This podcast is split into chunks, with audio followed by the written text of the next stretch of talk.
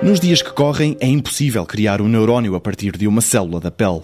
Mas isso não quer dizer que tal feito não venha a ser possível. Sabemos usar ovócitos para criar células staminais e com as técnicas de clonagem que temos atualmente, consegue-se, partindo de uma célula epitelial, fazer um animal geneticamente idêntico ao que lhe deu origem.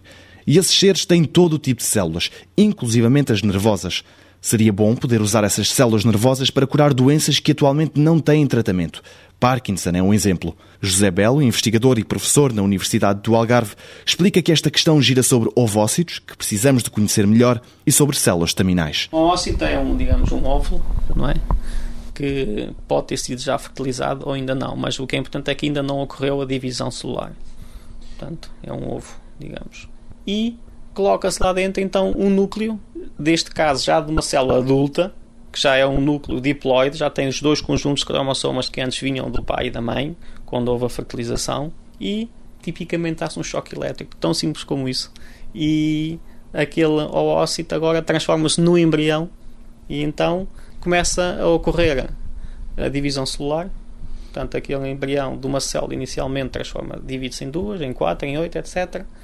As células staminais são células de uma estrutura embrionária que se chama o blastocisto, que em ratinho, os ratinhos têm uma período de estação de 19 dias, este blastocisto ocorre ao dia 3,5 a 4. Portanto, um blastocisto, no fundo, é uma esfera oca, digamos uma bola de futebol, que no seu interior, num dos polos, tem uma bola de ténis. E essa bola de ténis chama-se botão embrionário, em inglês universal mass, e é desse botão embrionário que estão as tais células que são pluripotentes, que são completamente indiferenciadas e que nós somos capazes atualmente de remover essas células, colocá-las em cultura, promover a sua divisão, mas mantendo o seu estado de indiferenciação. A célula estaminal é pluripotente porque consegue dar origem a toda e qualquer célula, e hoje em dia já há várias receituárias que nos fazem permitir que nós possamos orientar as células numa determinada direção de diferenciação. E a partir dessa célula estaminal,